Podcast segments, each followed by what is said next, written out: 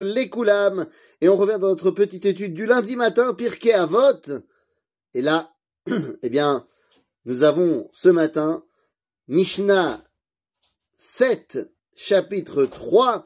En fait, c'est la deuxième partie de la Mishnah. Dans certaines éditions, cette Mishnah est divisée en deux Mishnayot. Nous, on a étudié la semaine dernière la première partie de la Mishnah. Nous arrivons donc à la seconde. Et cette seconde partie, eh bien, elle est directement en lien avec Hanouka. Alors, directement, vous allez voir. Rabbi Shimon Omer. Enseignement donc de Rabbi Shimon Bar Yochai qui nous dit la chose suivante. המהלך בדרך ושונה ומפסיק ממשנתו ואומר מה נאה אילן זה? מה נאה ניר זה? מעלה עליו הכתוב כאילו מתחייב בנפשו. De quoi parle-t-on Nous dit ici Rabbi Shimon Bar Yochai. Il est en train de revenir sur son étude pendant qu'il est en train de marcher. Bah, très bien, la cavode. Il perd pas de temps, il est en train de marcher, je sais pas pour aller où, mais en tout cas, il est en train de revenir sur son étude. Et là, on nous dit, et il arrête son étude pour s'émerveiller de la beauté de cet arbre, de, cette construction. Eh bien, quelqu'un comme ça, Ma'ale la vakatouv Keilu Mitrev Benafsho, il serait passible de mort. Keilu. Lo al aval Keilu. Et vraiment, la question, c'est, ben ça va, qu'est-ce qu'il a fait de mal? Sarah était en train de marcher, et il s'est arrêté, il a dit, waouh! On pourrait même aller jusqu'à dire, mais enfin, il s'émerveille de la création de Dieu, c'est, c'est, pas mal.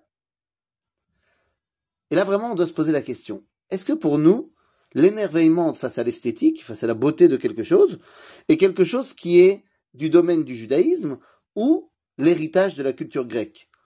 Et oui, les Grecs, pour eux, l'esthétique était l'un des fondements de leur civilisation. Et quand on lit cette Mishnah, on a l'impression que nous, on rejette la dimension esthétique. Eh bien, en fait, pas du tout. Ce qui dérange Rabbi Shimon Bar Yochai, c'est que pour s'émerveiller de la création d'Akadosh Baruch pour s'émerveiller de la beauté de quelque chose, chez toi, ça veut dire que tu arrêtes ton étude. On nous a dit, il était en train de marcher et étudier, il s'est arrêté de son étude pour s'émerveiller.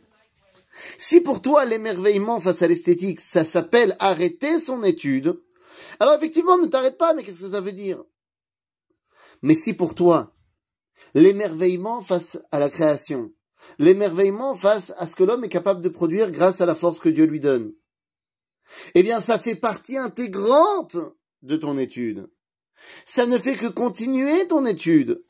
Alors c'est fantastique.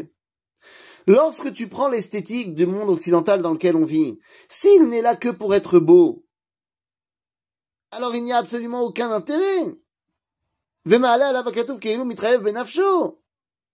Mais si tu viens et tu t'émerveilles de la beauté de ce que Akadosh Baruch a mis en place, et c'est ça qui te permet d'encore plus le dévoiler, qui te permet d'encore mieux comprendre la façon dont il gère et se dévoile dans le monde, eh bien c'est fantastique.